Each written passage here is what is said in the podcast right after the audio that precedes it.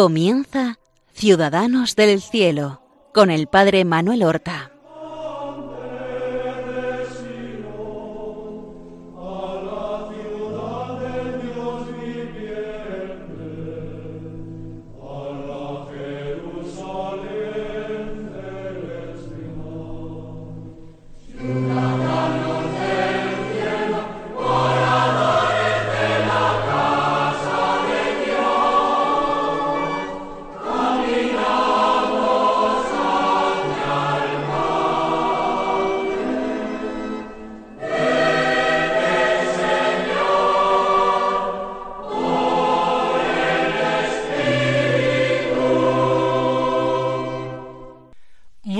Días. Comenzamos una nueva emisión de nuestro programa Ciudadanos del Cielo. Nosotros pedimos gracia al Señor para saber fijar nuestra mirada con atención en la vida de nuestros hermanos los santos, descubrir las virtudes que practicaron y así poder convertirlos en modelos de nuestra propia vida. Hemos hablado de distintos santos, de muchas épocas distintas, desde la antigüedad hasta el siglo XX. Vamos hoy a centrarnos en algunos personajes del Evangelio, algunos personajes que aparecen en los relatos de la pasión de nuestro Señor Jesucristo, y que suponen un contrapunto al personaje de la Santísima Virgen María, de los apóstoles del Señor, es decir, de las figuras más importantes y conocidas que nos presentan los Evangelios. En la pasión del Señor, el primer personaje que nosotros vamos a destacar es el personaje del buen ladrón la tradición de la Iglesia ha querido darle el nombre de Dimas, aunque el Evangelio no nos dice nada. Concretamente este nombre de Dimas y el de su compañero el mal ladrón Gestas viene de uno de los evangelios apócrifos, del Evangelio de Nicodemo. No es el único evangelio apócrifo que habla de él. De hecho, el llamado protoevangelio de Santiago da el mismo nombre de Dimas y enriquece la historia con una serie de detalles que se nos antojan inverosímiles.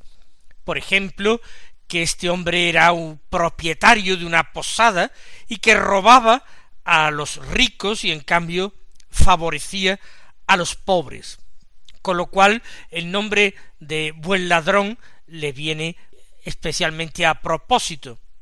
Otro evangelio apócrifo, el llamado Evangelio árabe de la infancia de Jesús, da sin embargo a este buen ladrón el nombre de Tito y presenta un episodio en el que la Sagrada Familia es atacada por dos bandidos cuando van de camino de Egipto y el buen ladrón, que es llamado Tito, intercede por ellos, por la Sagrada Familia, aunque su compañero no quiere acceder a sus peticiones. Finalmente, el niño Jesús bendice al buen ladrón y profetiza que ambos le acompañarán en la cruz. Como digo, se trata de piadosas fantasías sin ningún rigor histórico. Sin embargo, los evangelios nos hablan de los ladrones crucificados con Jesús. Sin especificar más, solamente San Lucas habla de un episodio conmovedor, en el que uno de ellos defiende a Jesús de los ataques, de los improperios del otro. Escuchemos a San Lucas. En el capítulo veintitrés de su Evangelio, en los versículos treinta y nueve al cuarenta y tres, escribe lo siguiente uno de los malhechores crucificados lo insultaba diciendo ¿No eres tú el Mesías? Sálvate a ti mismo y a nosotros. Pero el otro, respondiéndole e increpándolo, le decía Ni siquiera temes tú a Dios estando en la misma condena? Nosotros en verdad lo estamos justamente, porque recibimos el justo pago de lo que hicimos. En cambio, éste no ha hecho nada malo. Y decía Jesús, acuérdate de mí cuando llegues a tu reino. Jesús le dijo, en verdad te digo, hoy estarás conmigo en el paraíso. Estos dos personajes que aparecen con Jesús son dos delincuentes, personas que han cometido delitos graves. Pilato no ha ofrecido el indulto de ninguno de ellos cuando ofreció a Jesús. Contrapuso a Jesús a Barrabás, alguien que se encontraba encarcelado por un crimen cometido en una revuelta, posiblemente un celote, posiblemente alguien que podría gozar de cierta simpatía del pueblo, porque no era un delincuente común que hubiera matado para robar, por ejemplo, sino alguien que había matado por odio precisamente a los romanos y por odio a los colaboradores de los romanos. Los dos crucificados con Jesús son, sin lugar a dudas, dos delincuentes comunes. Y lo que llama la atención es que en ese ambiente terrible de odio a Jesús, en ese ambiente de burlas, de insultos, de personas que menean la cabeza, que retan a Jesús a que baje de la cruz y así creerán en él, este hombre es el único en tomar la palabra en defensa de Jesús. Y es que Jesús en su proceso ante el Sanedrín no tuvo a ningún abogado que hablase en su favor, pero ni siquiera en el proceso ante el procurador romano. Un proceso muy rápido. Hay quienes dicen que el proceso contó con todas las garantías de legalidad. Yo no lo creo así, pero ahora no es cuestión de discutir este tema, sino que Jesús no tuvo ningún abogado, nadie habló en su favor durante los procesos a los que fue sometido por vía de urgencia. Y este hombre sí toma la palabra para defender a Jesús de su compañero. Conocía antes a Jesús, quizás había oído hablar de Jesús, Jesús que era un hombre santo, que era un profeta, el profeta de Galilea, que era un maestro, un maestro de la ley, un rabino ilustre. Quizás también este hombre sí sabía leer, leyó el título de la condena, que decía en tres lenguas distintas, este es el rey de los judíos. Y si aquel hombre era judío, y parece que lo era, la expresión rey de los judíos le recordaría cuál era la esperanza de Israel. La gran esperanza de Israel era un rey Mesías que libraría a Israel de sus enemigos, que salvaría a todos los miembros del pueblo de Dios. Los sumos sacerdotes, los ancianos y escribas no habían reconocido a Jesús. Y eso que estudiaban las escrituras, que las memorizaban, que las explicaban, que las proclamaban los sábados en la sinagoga, no habían entendido quién era Jesús. Pero el Señor había dicho en una ocasión Te doy gracias, Padre, porque has ocultado estas cosas a los sabios y entendidos, y se las has revelado a la gente sencilla. Sí, Padre, así te ha parecido mejor. Aquel hombre parece que entra dentro de esa categoría de gente sencilla, a pesar de sus pecados, a pesar de sus crímenes. Él ve a Jesús, víctima de aquel odio e injusticia de los hombres. Él sabe y cree profundamente que es inocente, y así lo manifiesta en voz alta en su intervención. Vio a Jesús, leyó el título de la condena y creyó. Recuerden lo que dice San Pablo en la carta a los Romanos capítulo cuarto versículo tercero. Como creyó, le fue reputado como justicia. Esto lo dice San Pablo del patriarca Abraham, el hombre de fe, pero podríamos decirlo también de este hombre anónimo, de este eh, que vulgarmente la tradición, siguiendo los apócrifos, ha llamado Dimas. Incluso, no lo he dicho antes, la Iglesia celebra eh, su fiesta, su conmemoración. Lo que ocurre es que no está ni mucho menos en el calendario litúrgico, porque el día de la conmemoración del buen ladrón es precisamente el día de la anunciación y de la encarnación del Señor, el 25 de marzo, que es una gran solemnidad. Anónimo queda este hombre, incluso en ese recuerdo litúrgico que tiene en el martirologio, en el eh, calendario o listado de los santos de la Iglesia. Ya hemos dicho el 25 de marzo. Dimas vio y creyó. ¿Y qué es lo que él creyó? Pues que Jesús era el Mesías, que Jesús era el Salvador de los hombres, creyó que la historia no terminaba allí, creyó que había un futuro, y pensó que él podía tener parte en ese futuro. Por eso dijo, acuérdate de mí cuando llegues a tu reino.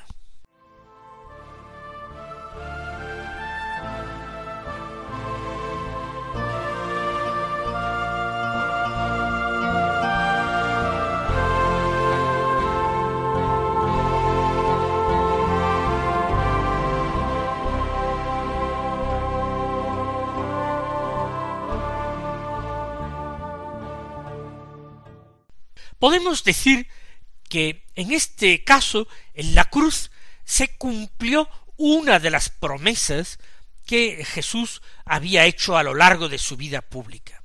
En el capítulo diez de San Mateo, versículo treinta y dos, nosotros leemos estas palabras del Señor. Todo el que se declare por mí ante los hombres, yo me declararé por él delante de mi Padre que está en los cielos. Y esto es exactamente lo que ha ocurrido. Este hombre Dimas cumple exactamente la condición puesta por Jesús para ser defendido, para ser eh, declarado o confesado por Jesús ante el Padre. Jesús promete convertirse en abogado de aquel que lo confiese que se declare por él ante los hombres. Es una correspondencia justa. Y aquel hombre está haciendo esta declaración y esta confesión en público, en un lugar tan público como es el patíbulo, la cruz, donde él también agoniza como Jesús. Y además no solamente declara la inocencia de Jesús en público no sólo lo defiende contra su compañero o contra cualquier otra persona que esté diciendo algo parecido a su compañero. Él reconoce sin disculpas su culpabilidad. Dice que nosotros estamos justamente condenados, recibimos el justo pago de lo que hicimos. Sin embargo, este Jesús es inocente, no ha hecho nada malo. Y su súplica es Jesús, acuérdate de mí cuando llegues a tu reino. En primer lugar, utiliza el nombre de Jesús, un nombre que es salvación, un nombre que fue revelado sobrenaturalmente por el ángel Gabriel a María en el momento de la anunciación y por un ángel igualmente a San José el nombre de Jesús, que es medicina, que es bálsamo, el nombre de Jesús que significa Yahvé salva. Y después de invocar ese nombre, no le llama a Jesús maestro, ni siquiera Señor, por su nombre. Acuérdate de mí. ¿Qué significa esto de acuérdate de mí? Porque propiamente no está pidiendo nada material, él no está pidiendo a Jesús que lo baje de la cruz, que lo libere de sus dolores. Piensa que esos dolores son justo pago a sus crímenes. Es una oración de perfecta y total confianza, una oración que recuerda a la oración de la Santísima Virgen María en Caná, cuando dijo no tienen vino, sin pedir nada, pero esperándolo todo. O una oración semejante, semejante a la de aquella mujer, la mujer cananea, cuando le dijo a Jesús Señor, socórreme. Y antes le había dicho tengo una hija que está malamente endemoniada, pero sin insistir en que fuera a su casa, ni siquiera que la curase. Solamente pide este hombre ser recordado por Jesús. Que su nombre, que como hemos visto, es desconocido para la historia, hasta para los evangelistas, un nombre olvidado, solamente atribuido por unos tardíos apócrifos, que este nombre sea cual fuere, no se olvidara por parte de Jesús. Acuérdate de mí. Es decir, que este nombre quede escrito en el corazón de Cristo, porque sabe que de allí nunca jamás sería borrado. Este hombre nos da una lección de confianza total y perfecta. Esas solas palabras son una auténtica lección de espiritualidad.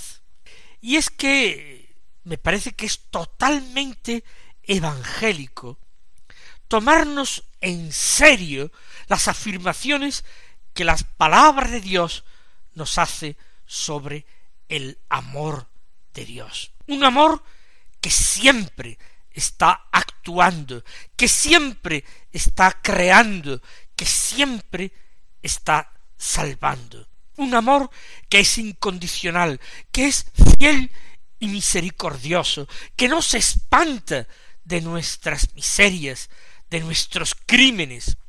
Bajo la mirada de este amor no hay lugar para la desesperanza, para sentirse un fracasado. Con ese amor a nuestro lado, estamos siempre seguros de la victoria. Estamos seguros de que todo puede cambiar en un instante, que la vida puede rehacerse. El amor de Cristo es el amor de Dios. Y es un amor que se ofrece gratuitamente al que quiere recibirlo. Nada, absolutamente nada ni nadie podrá separarnos del amor de Cristo. Ocurra lo que ocurra en el momento en que sea, así se hunda el mundo, Dios no abandona a aquellos a los que ama. Por eso, aunque Dimas se percibe a sí mismo como puro fracaso, pura nada, a pesar de su situación humanamente desesperada, a pesar de no tener derechos para reclamar, ni para pedir, ni para exigir. Sin embargo, todo lo espera, porque vio y creyó, creyó en el amor de Dios. Así pues, ahora que nosotros miramos a este personaje singular en la pasión de Jesús, tenemos que preguntarnos si estamos siguiendo también sus ejemplos y virtudes. Ya sé que las virtudes en que podemos imaginar a Dimas se concentran en los últimos minutos de su vida, pero verdaderamente los ejercitó, las ejercitó en grado heroico, porque este hombre es un verdadero mártir de Cristo. Mártir significa en griego testigo, y testigo en medio de las dificultades, del sufrimiento, del tormento. Y aquel hombre confiesa a Cristo, da testimonio de Cristo en medio del tormento, sufriendo una muerte como la suya y poniéndose de su lado. Por eso haremos bien en decir el buen ladrón o San Dimas mártir. El apóstol San Juan, el autor del cuarto Evangelio, En su primera epístola, capítulo cuarto, nos dice, nosotros amémonos porque Él nos amó primero. ¿De qué manera tan exacta se cumple esto en la vida, o mejor dicho, en la muerte del buen ladrón? Él se hace capaz de amar porque alguien que está a su lado agonizando le ha amado primero. Él se hace capaz de creer porque alguien a su lado ha creído en él primero. Así pues, como venimos diciendo, en primer lugar, una gran lección de confianza, de abandono total, una lección de fe, y de una fe que se traduce en obras, una fe que lleva al testimonio valiente y arriesgado, y una oración que conmueve el corazón de Cristo, porque parte de un corazón humilde, despojado, consciente de la propia indignidad. Y ahora la canonización. San Dimas nunca ha sido canonizado por la Iglesia, aunque su nombre esté en el martirologio el 25 de marzo. Es canonizado San Dimas por el mismo Cristo nuestro Señor, que le dice, hoy estarás conmigo en el paraíso. Ese hoy excluye cualquier tipo de purificación ultraterrena, de purgatorio. Es el amor y es la cruz las que hacen de purgatorio de Dimas. Estarás conmigo, porque no hay cielo sin Jesús. El paraíso es la bienaventuranza eterna que Jesús le concede y le promete. Ya no hay necesidad de más diálogo. Ahora hay dolor y silencio y contemplación y una confianza que va tomando posesión del corazón y de todos los miembros de este hombre al mismo tiempo que también de ellos se apodera la muerte temporal. Mis queridos hermanos, que imitemos en su conversión, en su corta vida cristiana, al buen ladrón y tratemos de practicar intensamente estas virtudes que él practicó también intensamente durante breve tiempo. El Señor os bendiga y hasta el próximo martes.